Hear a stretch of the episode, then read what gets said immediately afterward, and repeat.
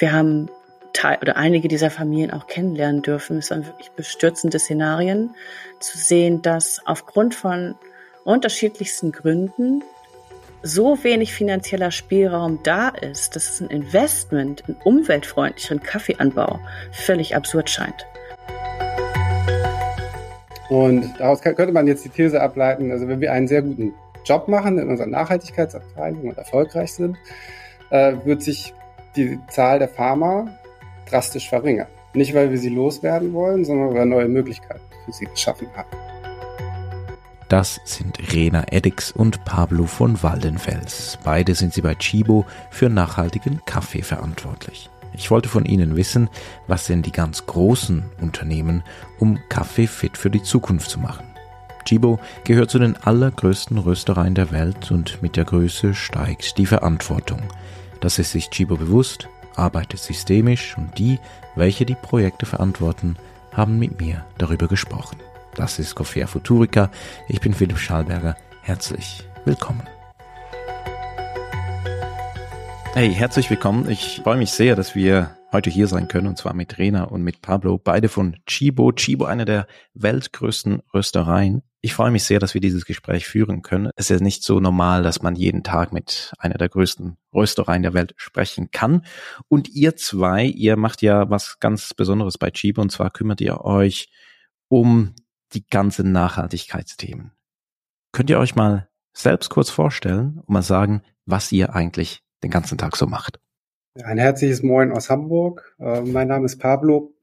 Ich bin äh, bei Chibo jetzt seit einem Jahr für alles zuständig, was äh, unsere ähm, Aktivitäten und Programme in unseren Kaffeelieferketten betrifft. Von ähm, Initiativen äh, auf Sektorebene wie World Coffee Research und International Coffee Organization äh, bis hin zu unseren direkten Farminterventionen. Und das äh, mache ich natürlich nicht alleine, sondern mit einem fantastischen Team. Und äh, Rena, ich übergebe an dich, du bist Teil des Teams. Herzlichen Dank, Pablo. Ja, ein äh, saftiges Moin auch von meiner Seite aus dem hohen Norden. Mein Name ist Rena. Ich bin jetzt seit drei Jahren im Team Chibo. Ähm, mit Pablo zusammen. Wir haben uns dafür entschieden, unsere Arbeit nach Ländern zu strukturieren. Und ich kümmere mich derzeit hauptsächlich um Brasilien und Vietnam und den Aufbau von den Nachhaltigkeitsprogrammen vor Ort. Sowohl Anbau betreffend als auch die Nachhaltigkeit in die Lieferketten hinein. Schön. Hey, wir haben ja schon doch zwei Gespräche geführt. Das erste Mal, zuerst mal so, um uns kennenzulernen, zu sehen, ja, wäre das was so mit uns, so ein Podcast? Und dann hatten wir noch ein längeres Vorgespräch, um mal so den Rahmen abzustecken. Es ist ja immer so, also wenn jetzt, äh, wenn man so mit mit großen Firmen redet, dann gibt's ähm, ja so gibt's auch so ein bisschen Stimmung. Und da haben wir gesagt, hey, da lassen wir uns gar nicht drauf ein, sondern stecken den Rahmen auch ab und möchten wirklich auch sehen, was ihr was was was so euer Status ist und was ihr was ihr tut. Und trotzdem seid ihr eine der weltgrößten Röstereien und damit habt ihr eine riesige Verantwortung. Und zwar so wenn wir es so definieren, dass mehr Auswahl an Rohkaffee-Einkaufsmöglichkeiten auch eine größere Verantwortung den Konsumierenden gegenüber bedeutet. Wie, wie werdet ihr so einer Verantwortung gerecht? Ja, da, da triffst du äh, den Nagel gleich auf den Kopf. Ich meine, als eine der großen äh, Röstereien haben wir auch insgesamt etwa 300 verschiedene Produkte und ganz unterschiedliche Marktsegmente, die wir, die wir bedienen als Unternehmen. Ähm, und deswegen ist es nicht nur eine, eine riesen äh, sondern auch gleichzeitig natürlich eine, eine Herausforderung, das Thema Verantwortung und Nachhaltigkeit in die verschiedenen äh, Produktwelten äh, und so weiter auch zu übersetzen, ähm, weil natürlich das, die, als Unternehmen man auch neben der Verantwortung für die Lieferkette auch immer äh, schauen muss, wie ist eigentlich die Relevanz für die eigenen Kunden für das Thema. Ne? Wie, wie, wie sehen die da drauf? Sind sie bereit, vielleicht auch höhere Preise zu zahlen und so weiter? Insofern äh, übersetzt sich diese Vielfalt auch in, in unterschiedliche Spielräume, die man als Chibo hat, zu investieren. Ne? Ich meine, jede Investition, kurzfristig gesehen zumindest, schlägt entweder auf die Marge oder Kunden müssen äh, höhere Preise zahlen oder beides. Ne? Und äh, auch wenn langfristig Liefersicherheit, äh, Markenreputation, Beziehungen mit Händlern, Koops, Farmern, anderen kritischen Stakeholdern äh, durch, durch so, äh, Nachhaltigkeitsmanagement und verantwortliches Sourcing äh, gesichert werden, ähm, ist das natürlich ein Spannungsfeld, in dem man, in dem man sich immer bewegt. Ich würde ganz gerne auch nochmal ergänzend hinzufügen, ähm, Chibo ist ein Familienunternehmen. Und die Familie ist sehr, sehr nah dran am Thema Kaffee und mit sehr viel Herzblut engagiert. Ähm, hier wird nicht für drei bis fünf Jahre gewirtschaftet, sondern für Generationen. Und gerade im Bereich Nachhaltigkeit ist das, glaube ich, ein ganz, ganz wichtiger Faktor. Wir denken ja nicht in kurzen Projektzeiträumen, sondern wir denken wirklich langfristig orientiert. Und uns gibt es da sehr viel Sicherheit, dass wir zum einen wissen, dass natürlich die Familie dahinter steht und dass die folgende Generation auch Interesse daran haben, dass das Unternehmen weiter funktioniert und gut aufgestellt ist und auch der eigenen Verantwortung gerecht wird. Ähm, und darüber hinaus aber auch ein Unternehmen ist, wo man weiß, diese, dieses Umfeld wird sich nicht ändern. Wir werden nicht aufgekauft werden, wir werden nicht verkauft werden. Ähm, die Struktur bleibt stabil und die gleiche. Und insofern haben wir natürlich perfekte Rahmenbedingungen, um auch unserer Aufgabe gerecht zu werden. Oh, das, über, das übersetzt sich eben dahin, darin, dass Chibo früh angefangen hat, äh, als das Thema neu war, mit Zertifizierungen und äh, zertifizierten Kaffees zu arbeiten und jetzt dazu übergegangen ist, äh, Programme auszurollen, die, die nach und nach die gesamte äh, Lieferkette abdecken sollen und auch werden. Wie muss man sich in so eine Entscheidungsfindung vorstellen?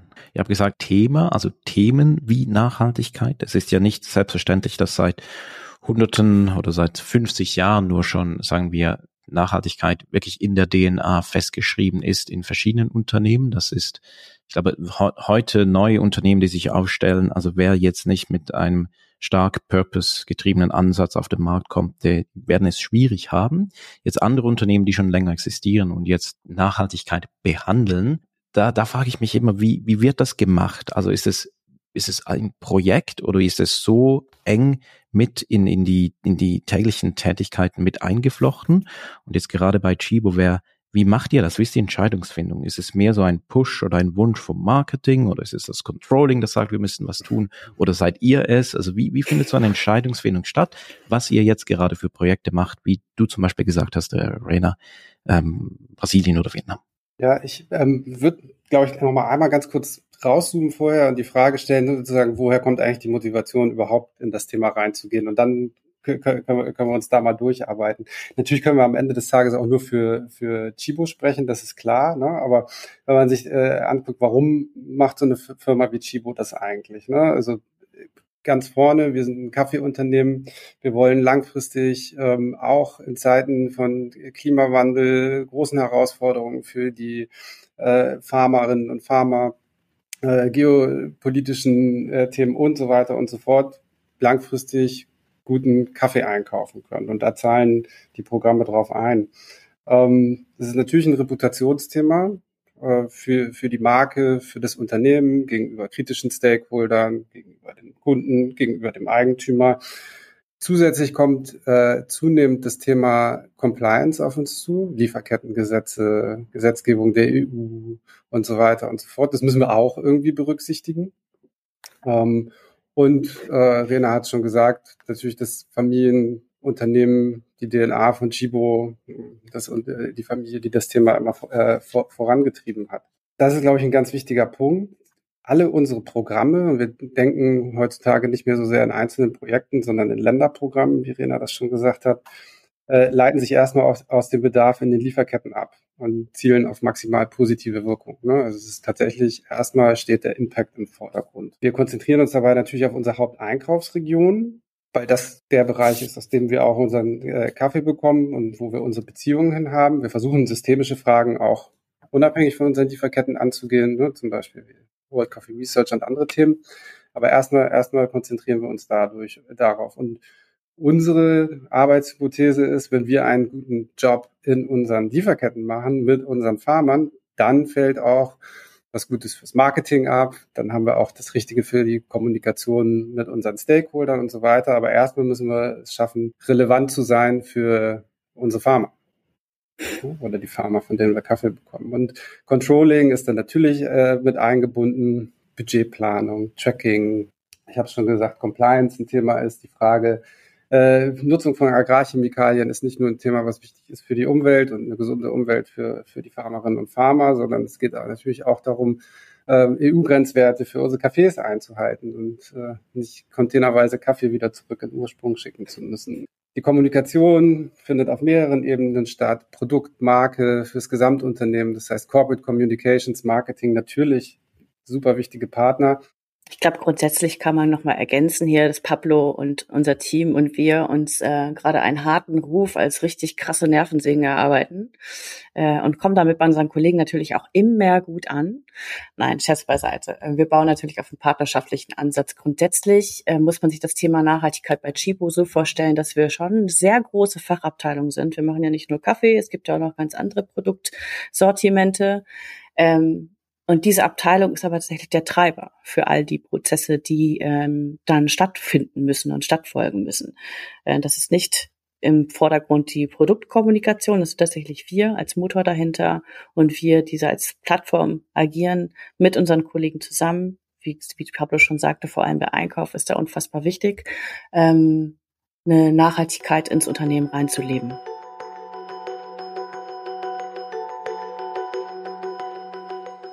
Eigentlich kann man schon fast sagen, unsere Vision ist, dass wir irgendwann gar nicht mehr notwendig sind, sondern die Fachabteilung das Thema von sich aus von vornherein mitarbeiten.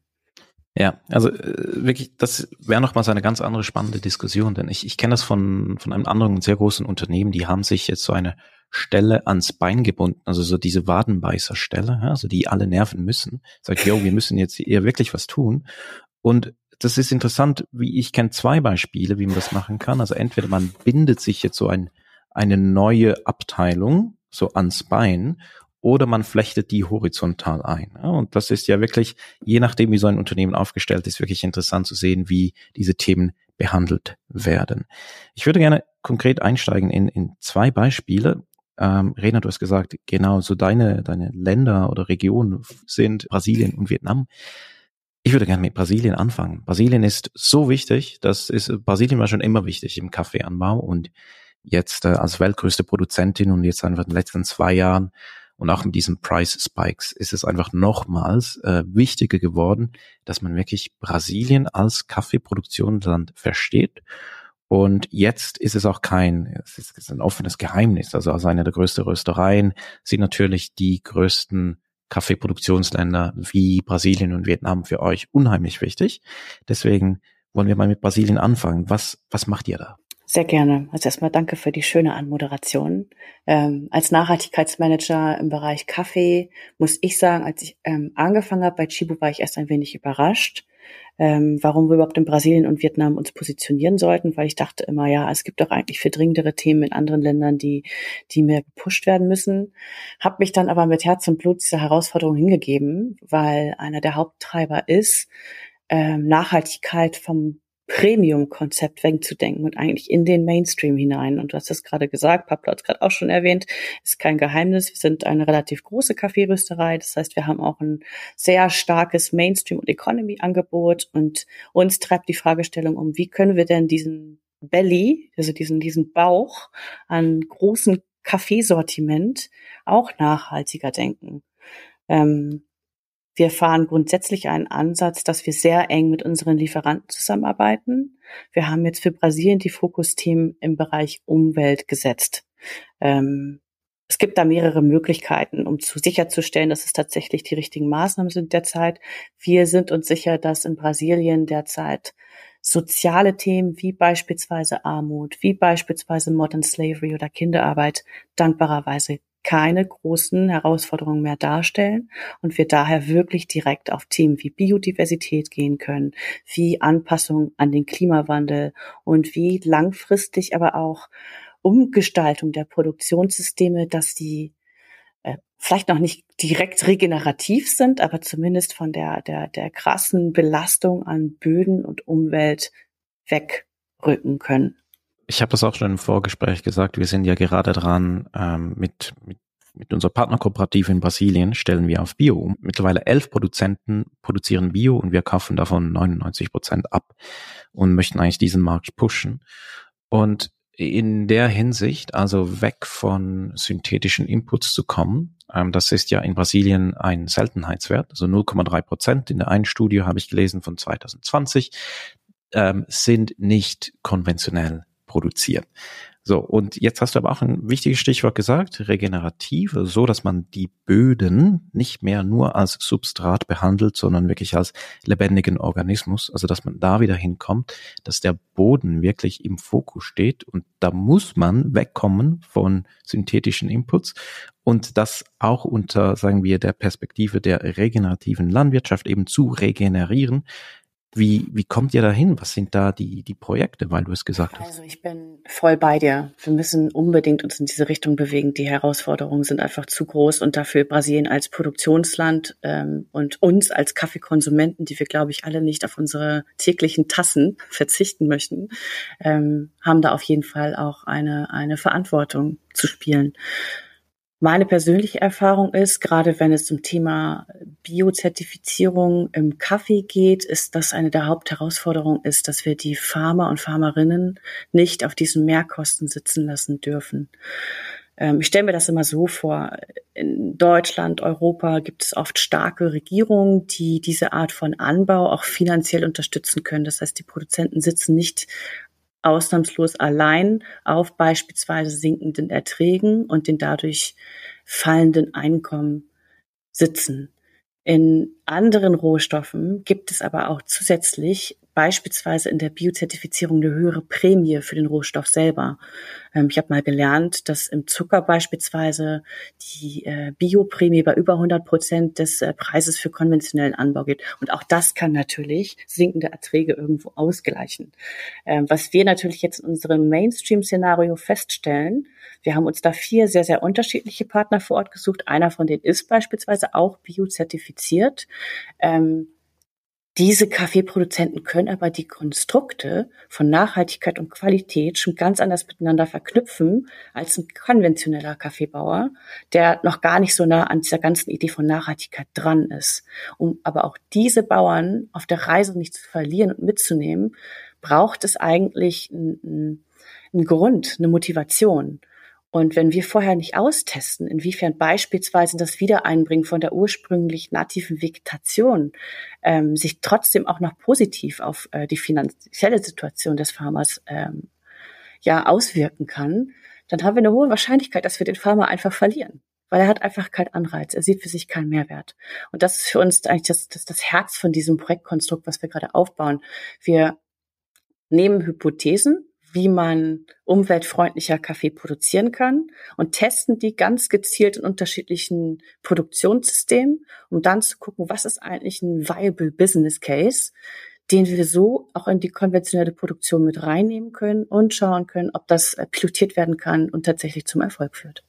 Ein bisschen äh, Momentum gibt es da ja auch. Ähm es ist zwar dramatisch für die, für die Kaffeefarmer und alle landwirtschaftlichen Bereiche im Moment, dass sich ne, die, die Inputpreise so stark erhöht haben über das letzte Jahr. Das führt jetzt aber natürlich dazu, dass alle viel offener sind, auch schnell an alternativen Lösungen zu arbeiten ne, und, und den Case da sehen. Ne. Es ist eben ein weiterer Faktor, steigende und sinkende Preise zum Beispiel für, für Kunstdünger, ähm, der ein Risiko für die Farmer darstellt. Wenn sie das irgendwie mit äh, jetzt be berücksichtigen können in, in den Programmen, ähm, ist das hilfreich und gibt dem Ganzen einen Push. Klar. Was natürlich auch hilft, unser Man on the Ground, Cassio, ähm, ist der Enkel des allerersten biozertifizierten Kaffeebauers in Brasilien hat also selber auch äh, eine durchaus starke Position, was das Thema angeht. Aber wir sind uns alle einig, ähm, wir können diese Reise nicht an den Bedürfnissen der Farmer vorbei machen. Wir müssen mit denen einchecken, wir müssen sie gut abholen, wir müssen auch regelmäßig gucken, was auch immer für Maßnahmen da auf die Straße bringen, haben sie denn auch wirklich die Wirkung, die wir brauchen.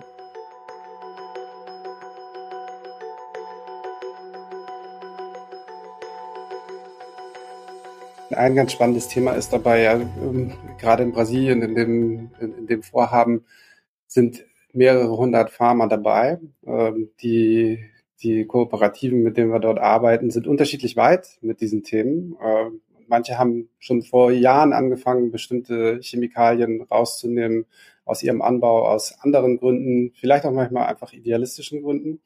Und haben aber auch gute Erfahrungen gemacht, ne, von denen jetzt die anderen äh, Farmer, die mit dabei sind in diesem äh, Projekt, dann profitieren können. Ne? Und äh, das gibt es überall. Es gibt überall in allen Agrarbereichen ähm, die klugen, experimentierfreudigen, äh, mutigen, die äh, Dinge auch schon ausprobiert haben. Also es ist auch, wir müssen auch in bestimmten Fällen vor allen Dingen auch mal zuhören und ähm, eher eine Art äh, Moderation oder Facilitation-Rolle übernehmen, damit der Austausch stattfindet und gar nicht alles neu erfinden. Das ist schon erstaunlich, wenn man das zulässt, äh, was dabei äh, zutage kommt. Stößt ihr da auf offene Ohren? Also ich war gerade, äh, wir alle waren, glaube ich, in Mailand on the World of Coffee. Und dann habe ich auch mit verschiedenen brasilianischen Exporteuren gesprochen und dann gesagt, ja, was wir so tun. Dann habe ich gesagt, ja, eben so mit unserer Partnerkooperative, die steigen jetzt auf Bio um. Sagt, was, ihr seid ja total verrückt. So und so. Und das ist ja alles ein Risiko und so weiter. Ähm, zuerst zum Risiko. Ja, das ist auch für APAS, für unsere, für unser Partner ist das ein Risiko, aber wir unterstützen sie in ihrem Mut, dieses Risiko zu gehen und sind auch da, wenn es jetzt nicht klappen sollte. Ähm, und das, wir müssen ja einfach mal anfangen. Und dann oft war so eine zweite, ein zweiter Reflex war, ja, aber das ist ja viel zu teuer. Er sagt, ja, der Preis dieses Kaffees wird sich mindestens um 80 Prozent verdoppeln. Aber so, so ist es jetzt halt. Und die Reaktionen waren wirklich, ähm, sagen wir, sehr interessant gemischt. So, und jetzt, jetzt kommt ihr mit, mit der Idee, ihr möchte Kaffee, wie auch immer genau, ähm, da in Brasilien auch besser machen. Ist, ähm, stößt ihr auf offene Ohren, auf Verständnis oder viele Fragen? Wie, wie ist so dieses Verhältnis mit, mit Produzenten wie auch lokalen Partnern? Also ich kann da natürlich nur aus meiner Chibo-Bubble heraus sprechen. Ich weiß jetzt nicht, inwiefern die Stimmung vor Ort eventuell komplett kippt, wenn ich nicht mehr im Raum bin. Ähm, eigentlich war der Plan für mich, äh, schon im letzten Jahr für Minimum vier, fünf Monate wirklich auch rüberzugehen, um genau diese Frage halt auch mal wirklich on the ground zu evaluieren. Hat jetzt aufgrund von Pandemie leider noch nicht geklappt.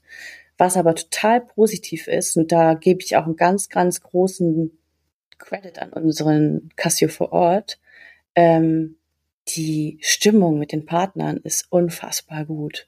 Auch wenn wir uns nicht gesehen haben, auch wenn viele Meetings komplett hybrid liefen, wenn die Field Visits natürlich verzögert waren, ähm, dieser, dieser Vibe, gemeinsam etwas zu bewegen. Und ich meine, wir wissen ja alle, gerade das Thema Agrarchemikalien ist sehr, sehr empfindlich. Man braucht also wirklich eine solide Vertrauensgrundlage, damit man sowas wie eine Baseline-Studie überhaupt machen kann. Und trotz Pandemie, ich klopfe auf Holz, ähm, entwickelt sich diese Zusammenarbeit sehr gut und sogar weiterhin noch so gut, dass wir, ich kann ja eine kleine Sneak Preview geben, jetzt auch schon Gespräche führen mit komplett neuen Partnern, die auch Interesse haben, dieses Projektkonstrukt, wir haben es Paisagen Sustentáveis, nachhaltige Landschaften getauft, ähm, dem beizutreten. Vielleicht als Ergänzung äh, dazu, ne? ich glaube, das Konzept dahinter ist es ja, schrittweise vorzugehen. Ne? Ihr habt jetzt mit, äh, mit äh, eurer Kooperative den sagen wir jetzt, radikalen Ansatz gewählt und gesagt, so, wir stellen jetzt komplett auf Bio um. Das ist erstmal hier nicht das Ziel. Ne? Das Ziel hier ist es, äh, die nächsten kleinen Schritte zu gehen, hin zu mehr regenerativer Landwirtschaft. Die Vision dahinter ist natürlich irgendwann auch dort zu landen, wo ihr dann vielleicht mit eurer Kooperative jetzt, jetzt äh, schneller hinkommt. Ähm, aber ich glaube, dieser, dieser Punkt spielt eine große Rolle für die Partner, zu sagen, okay, da ist jemand, der hört uns zu, deswegen gehen wir mit rein, wir kriegen keine Angst, ne, sozusagen, dass uns da jetzt auch jemand überfordert, sondern äh, wir entwickeln da was gemeinsam. Und ähm, das kann man kritisch sehen. Ich sehe es allerdings so, ne, also kritisch im Sinne, dass die Veränderung nicht groß genug ist mit Blick auf die Herausforderungen, die es im Bereich Umwelt gibt. Ich glaube aber sehr wohl, wenn wir gerade als ein Großröster vor Ort sind, der auch entsprechende Mengen abnimmt, mit entsprechenden Mengen an Farmern arbeitet, dass auch die kleineren Schritte hin in die richtige Richtung dann regional große Auswirkungen haben. Ne? Und äh, wenn wir wenn wir es schaffen, dann den Düngemitteleinsatz zumindest erstmal zu reduzieren von Kunstdünger, nicht abzustellen, aber zu reduzieren, dann ist das zumindest mal auch ein kleiner Beitrag zu den ganz großen globalen Fragen wie, wie, Klimawandel und so weiter. Das auf jeden Fall. Also diese Skaleneffekte darf man ja nie unterschätzen. Also wenn jetzt eine Rösterei einen Sack einkauft, der, der super fair, super, super teuer, super irgendwas ist, oder wenn jetzt eine Rösterei 100 Container einkauft und 10 Prozent äh, Dünger spart, dann ist der Effekt natürlich ein, ein deutlich anderer. Und trotzdem muss ich natürlich die Chance nutzen, jetzt hier zu fragen, werdet ihr irgendwann 100 Prozent Bio? Ja, jetzt, jetzt, jetzt, muss die, jetzt muss die große Vision kommen. Nein, also ich glaube, der, die, die langfristige Vision, auch wenn man in unsere Agrarpolicy für unsere ähm, Agricultural Supply Chains schaut, ist schon, dass wir Schritt für Schritt dorthin kommen. Ja? Äh, das, ist, das ist sicherlich so. Äh, es gibt aber kein ähm, zeitlich festgesetztes Ziel dafür. Und wir werden da eben Schritt für Schritt vorgehen, gerade für unsere, unsere Mainstream-Produkte.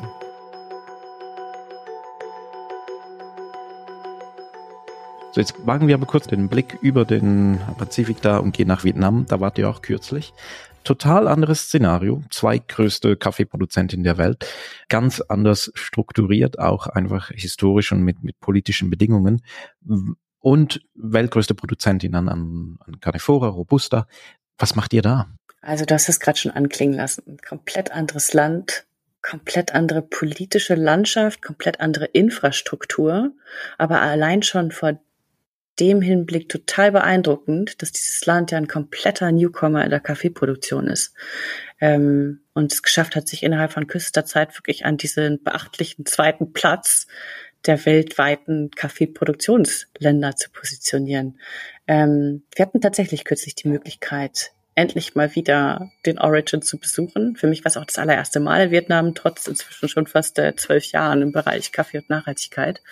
Ähm, ich fand es total spannend. Wir haben den Projektansatz insofern etwas anders ausgewählt, weil Vietnam einen ganz großen Vorteil hat. Und das ist die staatliche Extension-Struktur. Das heißt, die Ministerien und die Support-Strukturen, die es von der Regierung her gibt, haben einen sehr guten Weg gefunden, Wissen und ja eigentlich äh, alles, was sich so im Thema Best Agricultural Practices rankt, wirklich direkt an die Farmer heranzutragen. Die Strukturen funktionieren, die sind effizient, die haben eine starke Glaubwürdigkeit und es ist ein ganz fester Bestandteil von unserem Programm vor Ort, diese auch fest mit zu integrieren. Wir hatten, ähnlich wie bei Brasilien, ursprünglich einen starken Umweltfokus geplant, den werden wir auch weiterhin nachverfolgen. Ähm, wir haben allerdings zeitgleich eine Partnerschaft mit Enveritas aufgebaut die uns durch wirklich umfangreiche Reports, Daten, Zahlen, Fakten, was ist eigentlich gerade Phase vor Ort, ähm, zeigen, wie der aktuelle Stand in der Kaffeeproduktion ist, um uns so auch ein Gefühl dafür zu vermitteln, ist Umwelt gerade der richtige Einstiegspunkt oder gibt es eventuell andere Probleme, Herausforderungen, die erstmal adressiert werden müssen. Ähm, da haben wir schon einen ersten Indikator bekommen, dass das Thema Armut ähm, doch nicht ganz so sehr gelöst ist, wie wir uns das alle erhofft haben. Ähm, und dass tatsächlich in einigen Anbauregionen noch so ist, dass bis zu ein Drittel der Kaffeeanbauenden Familien mit diesem Kaffee unter der Armutsgrenze liegen. Wir haben Teil oder einige dieser Familien auch kennenlernen dürfen. Es waren wirklich bestürzende Szenarien zu sehen, dass aufgrund von unterschiedlichsten Gründen so wenig finanzieller Spielraum da ist, dass ein Investment in umweltfreundlicheren Kaffeeanbau völlig absurd scheint. Und in so einem Fall, das ist jetzt auch das Outcome für uns, für unsere Reise, wir müssen erstmal dafür sorgen, dass diese, diese Produzentenfamilien überhaupt erstmal den Spielraum haben, um für sich selber beispielsweise ein Saatgut für andere Fruchtbäume etc. pp. haben, um dieses Investment auch tätigen zu können. Wenn wir das ignorieren, dann wird sich auch in Vietnam in Sachen Transformation zu biozertifiziertem Robusta, um es mal groß zu denken, erstmal nichts tun. Abgesehen von dem, was ihr auch da machen werdet, was mir jetzt gerade einfach nochmal so ähm, klar wurde, ist irgendwie schon schräg. Also ihr kümmert euch jetzt um Brasilien und Vietnam und viele Projekte, ich glaube auch so von mittelgroßen, kleineren Röstereien, aber auch von, von größeren Röstereien, die ich kenne, und Handelshäuser, die, die arbeiten noch in ganz anderen Gegenden. natürlich, ist, die Probleme sind überall unterschiedlich, aber Vietnam ist wirklich auch jetzt für mich wenn ich so drauf schaue, ich höre da nicht viele Projekte. Ich höre da nicht so von vielen Initiativen. Oft sind es sehr große, so Public-Private Partnerships. Das sind wirklich groß angelegte Initiativen.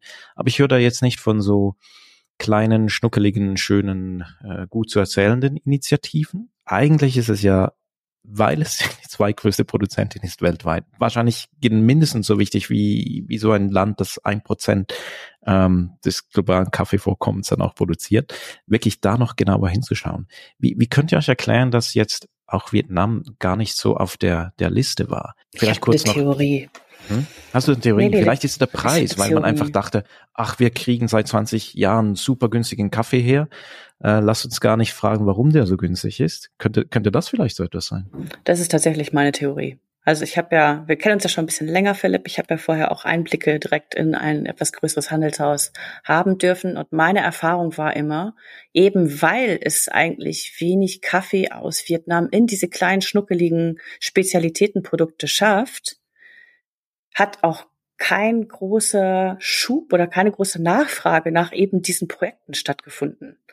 Es gab zwar immer große Ansätze, ähm, zu probieren, die Kaffeeproduktion nachhaltiger zu gestalten, aber es hat's nie in ein wirklich sexy Kaffeeprodukt geschafft.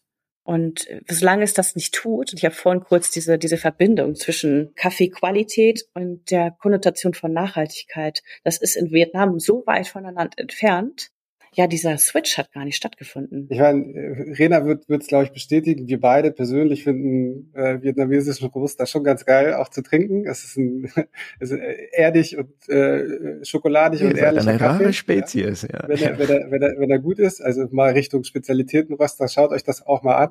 Das hat, hat der Kaffee nicht verdient, dass er so ein Schatten, äh, Schattendasein führt. Ähm, und ich glaube, also Rena, Rena hat schon recht und äh, es ist eben vielleicht der andere Faktor, der noch noch mit reinspielt, ist tatsächlich der, der starke Staat. Ne? Vietnam hat das Thema Kaffee, Kaffeeanbau sehr systematisch, sehr stark staatlich gestützt vorangetrieben. Äh, die Themen äh, Armut und äh, alles, was damit zusammenhängt, wurden deswegen vielleicht auch übersehen. Nicht übergangen, aber, aber übersehen, weil man gesagt hat, uh, der Sektor wächst, ähm, da passiert sehr viel, das scheint alles auf ge wirtschaftlich gesunden Füßen zu stehen. Es ist ein High-Input, High-Output-System, hochproduktive Farmen.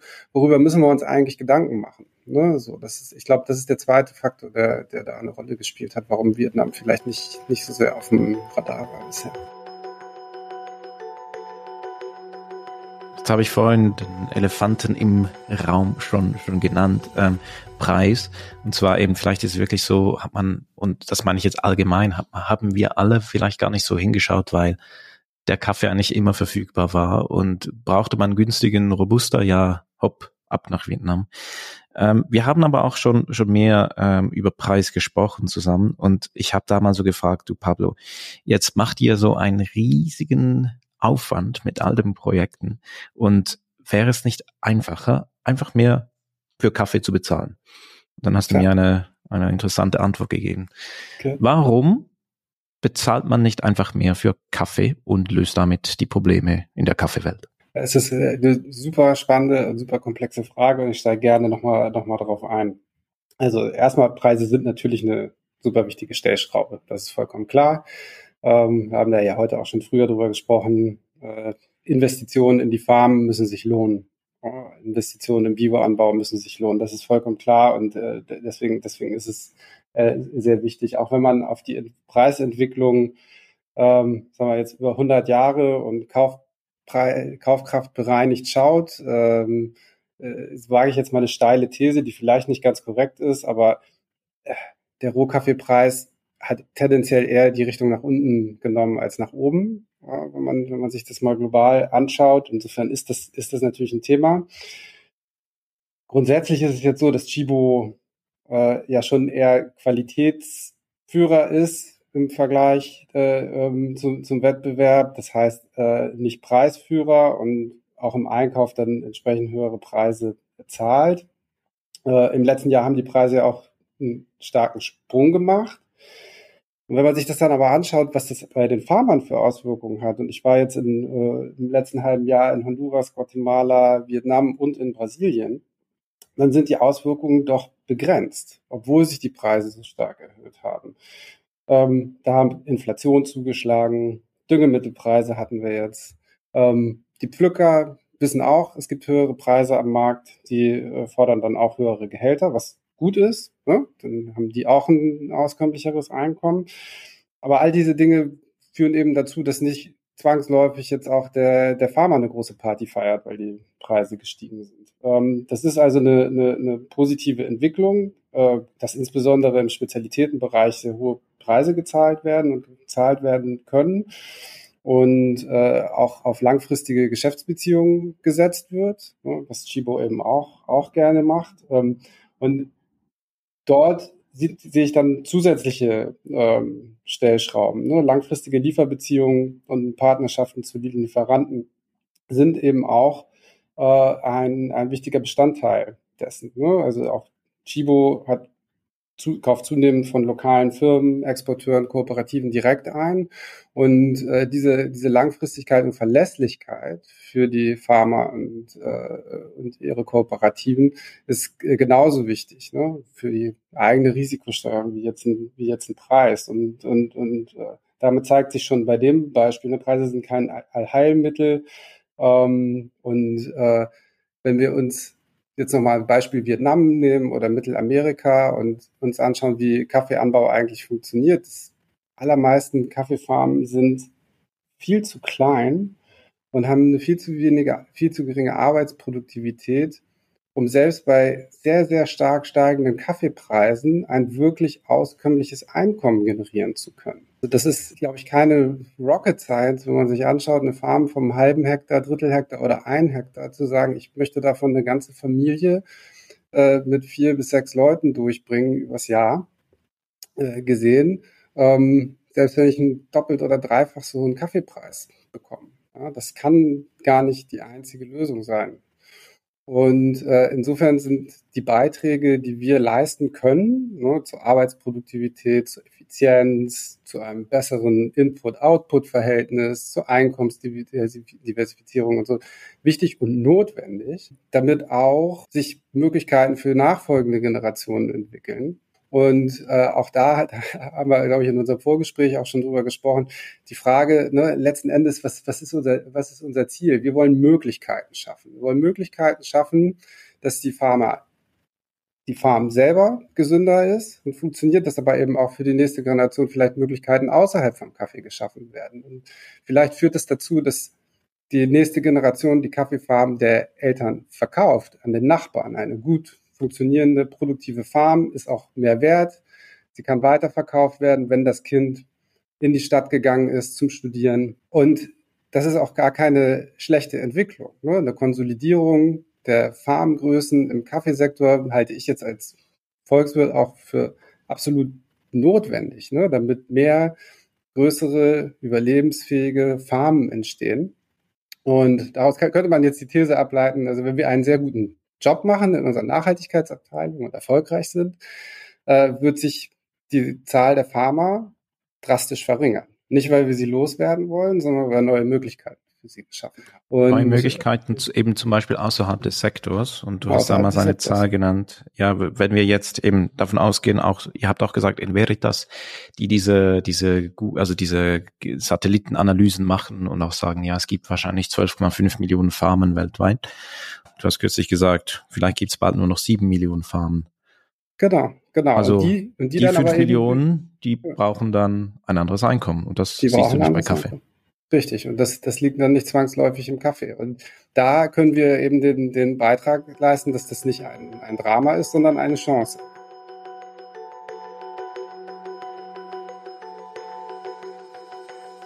Jetzt sind wir natürlich in einer krassen Meta- und Makroanalyse. Also das, ähm, das ist wahrscheinlich da wird's ziemlich sicher hingehen und trotzdem sind dann einzelne Schicksale bei der Mikroanalyse da dabei. Also da gibt's immer diesen Spagat. Ähm, wir haben jetzt, wir behandeln jetzt heute nicht mal so den, den Mikroansatz, das mache ich in einem anderen Gespräch. Aber so im Makroansatz sehen wir, es wird aus verschiedenen Gründen, aber vor allem auch das Klima und eine wirtschaftliche Situation wird dazu führen, dass es irgendwann weniger Kaffeefarmen gibt und eine Konsolidierung. Also wahrscheinlich werden auch Farmen durchaus größer andere werden kleiner, das kennen wir vor allem aus Ostafrika, weil die so zerstückelt werden. Und gleichzeitig, wenn ich euch jetzt so zuhöre, seid ihr da in einer Ebene und arbeitet da in einem Bereich, der ziemlich weit weg ist vom Kaffeeregal. Wie ist dieser Spagat von etwas besser zu machen und gleichzeitig Versorgungssicherheit zu gewähren und in, in dem Segment, in dem ihr aktiv seid, Preise günstig zu halten? Ja, der, der zentrale Punkt oder die These, die, die wir da verfolgen, ist zu sagen, wenn, solange wir den Pharma in den Mittelpunkt stellen von den Dingen, die wir tun äh, mit den Farmern, dann ist das Risiko zu scheitern äh, an der Stelle geringer. Ne? Und wir starten immer bei allem, was wir tun mit den Farmern und ihren Familien ähm, und mit dem Produktionssystem. Ne? Das, das etwas wovon Chibo was versteht, wovon unsere Partner was verstehen, mit dem, mit dem steigen wir ein. Und die anderen Themen, die kommen nach und nach obendrauf. Diversifizierung und, und so weiter. Und wir gehen eben die, die kleinen Schritte. Wir stellen nicht radikal von einem Tag auf den anderen äh, alle unsere Produkte auf Bio um. Ja, ohne, ohne, ohne Rücksicht sozusagen auf die, auf die, auf die Realitäten. Und äh, das ist kann man Ambivalenz nennen. Ich sage, das ist der richtige Ansatz äh, und damit können wir, damit können wir, äh, können wir alle schrittweise mitnehmen, ohne, ohne Angst äh, mit, mit zu investieren, Partner suchen, äh, die mit einsteigen und so weiter. Ich glaube, das ist da der, der, der Kern.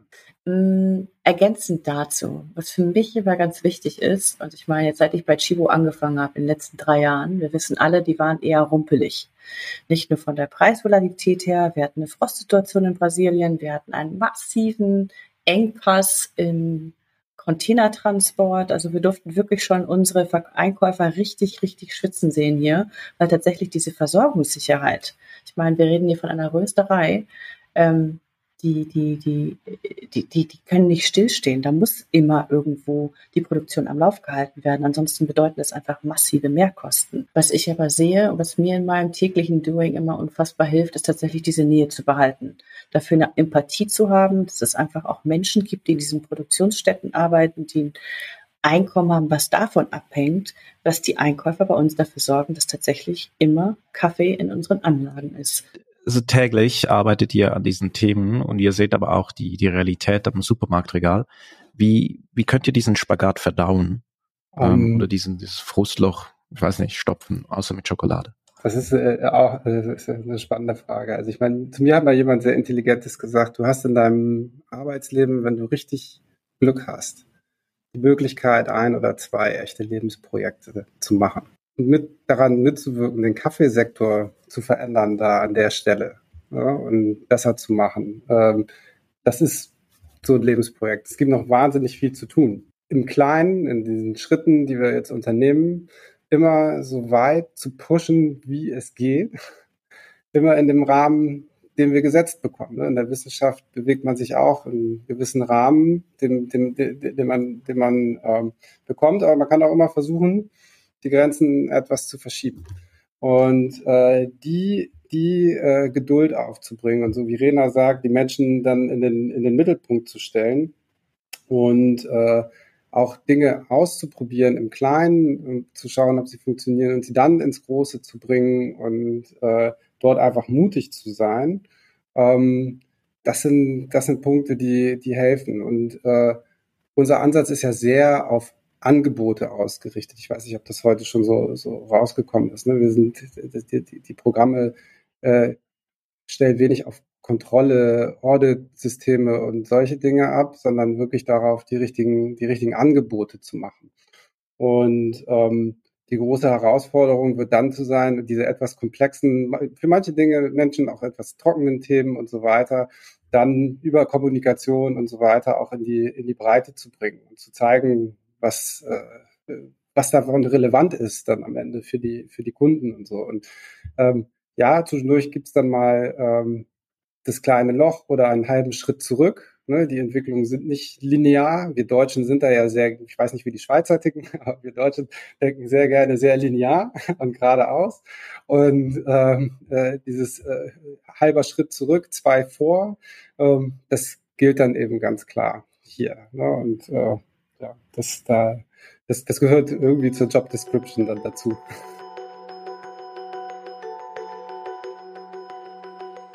wir arbeiten beide in diesem Kaffeesektor. Wir, wir machen uns Gedanken, wir ganz im Kleinen, äh, ihr ganz im Großen und, und trotzdem geht es am Schluss um die, die gleichen Herausforderungen. Und das finde ich immer ähm, extrem lohnenswert, also gerade mit, mit, mit den Großen, sage ich jetzt mal so, zu reden ähm, und zu, da auch zu schauen, wie, wie ihr da so tickt und natürlich dann auch ihr, wie die ihr dann so mh, hm, Learnings mitnehmen könnt aus den eigenen Regionen und in anderen Regionen ausprobieren könnt. So als Abschluss noch die Frage, ähm, dürfen wir guten Gewissens überhaupt Kaffee trinken? Ich gehe mal aufs Bauchgefühl und sage unbedingt ja, ähm, weil für mich Verzicht noch nie eine Option war, um irgendwas zu verbessern. Also man kann das jetzt auch wieder von der Makroebene betrachten und sagen, hm, ein bestimmtes Land hat nachgewiesenermaßen Probleme mit Kinderarbeit, also als Firma verzichten wir komplett darauf, Kaffee aus diesem Land zu beziehen oder ein, muss nicht Kaffee sein, kann alles Mögliche sein. Ähm, ich glaube allerdings eher an einen inklusiven Ansatz, dass gerade dann ähm, eigentlich erstmal diese Angebote gemacht werden müssen, wie denn Probleme eigentlich gelöst werden können. Und genauso sehe ich das auch mit dem Konsum von Kaffee. Abgesehen davon, dass ich nicht verzichten könnte. Da bin ich ganz bei Rena und äh, hatte mal auch einen sehr äh, klugen Professor bei mir an der Uni, Professor Braungart, der das Cradle-to-Cradle-System äh, mit erfunden hat, der immer gesagt hat, also der Mensch ist kein Verzichtstier. Äh, wir möchten das nicht. Und die ganze Natur ist auf, auf äh, ähm, Übertreibung ausgerichtet. Ähm, und bei den großen Herausforderungen, die wir haben, vor uns haben, müssen wir auch verzichten. Äh, aber wir, äh, dem, dem, Ganzen, dem Ganzen sind äh, Grenzen gesetzt, ganz klar, weil der Mensch das äh, auch nicht möchte. Und es muss auch nicht sein. Ich glaube, wir haben, wir haben sehr viele Stellschrauben im Kaffeebereich, um äh, umweltfreundlicher zu arbeiten, um weniger Auswirkungen auf den Klimawandel zu haben, äh, um die Situation der Pharma zu verbessern und so weiter und so fort. Und insofern will ich schon sagen, ähm, ja, doch, Kaffee darf man ruhig weiterhin trinken. Aber vielleicht wäre eine Stellschraube äh, der bewusste Konsum tatsächlich. Und auch der bewusste Gang im Supermarkt und das bewusste Nachvollziehen, woher kommt eigentlich das, was ich gerade genieße? Sei es ein Kaffee, sei es ein T-Shirt, sei es ein Urlaub. Ja, das, ähm, ich, ich kann das alles unterstreichen, was ihr gesagt habt. Und vielleicht das an euch eine offene Frage, was mich immer wieder irritiert an einem Supermarktregal. Ich habe mal versucht, einen Blog zu schreiben. Nach drei Stunden habe ich ihn wieder gelöscht und nie publizieren. Ähm, aber ein Supermarktregal, ich glaube, das ist die größte Lüge auf einem Quadratmeter der Welt wir haben auf Knöchelhöhe das, ähm, das Budgetprodukt, ähm, der Superdiscounter. Dann haben wir auf Bauchnabelhöhe so, ja, das, was sich so irgendwie so, so, so etwa gut verkauft. Dann Augenhöhe so der Bestseller und dann vielleicht ganz oben so die, die Impact Range.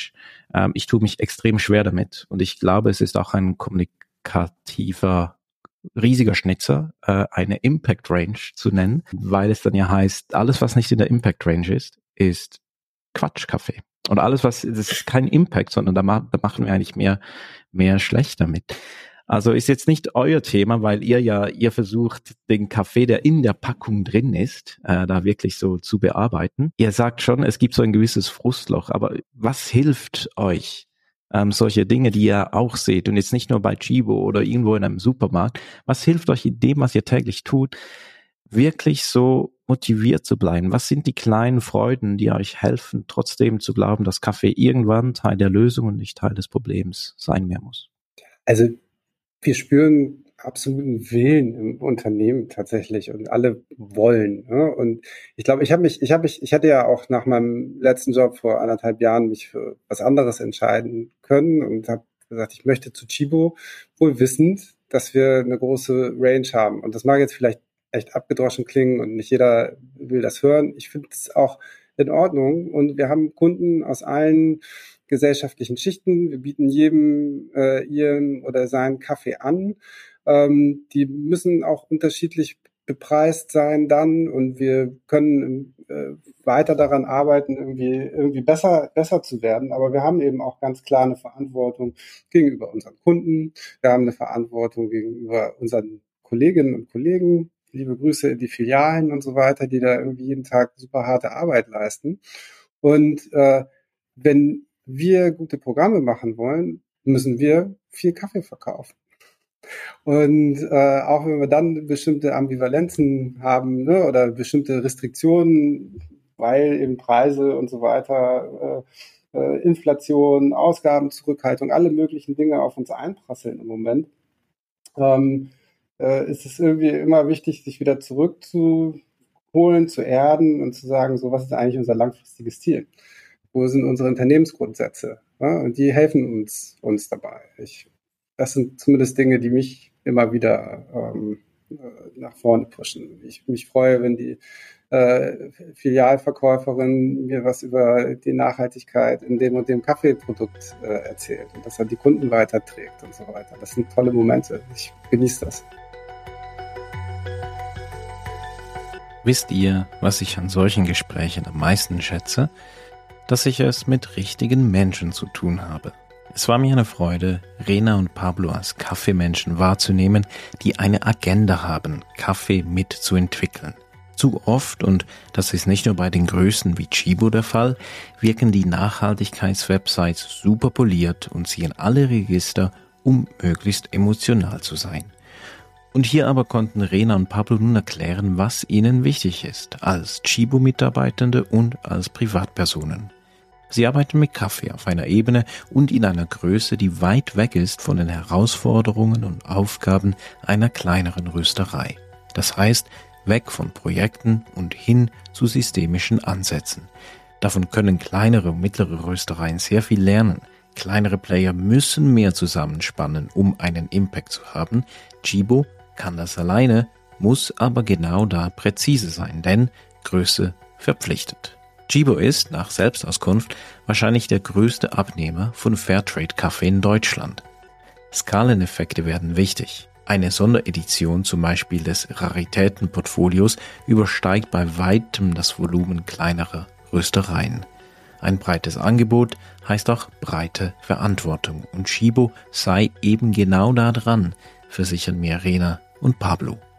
Ich bleibe auch dran und freue mich, dieses Gespräch in ein paar Jahren zu wiederholen. Wenn Chibo all das erfüllen kann, was sie jetzt versprechen, dann können sie einen richtig großen Impact haben und Kaffee ein Stück weit in die Zukunft führen. Auch wenn es heißt, dass sie produzierende neue Alternativen bieten können, weg von Kaffee. Pablo, Rena und ihr alle da draußen, wir hören uns wieder.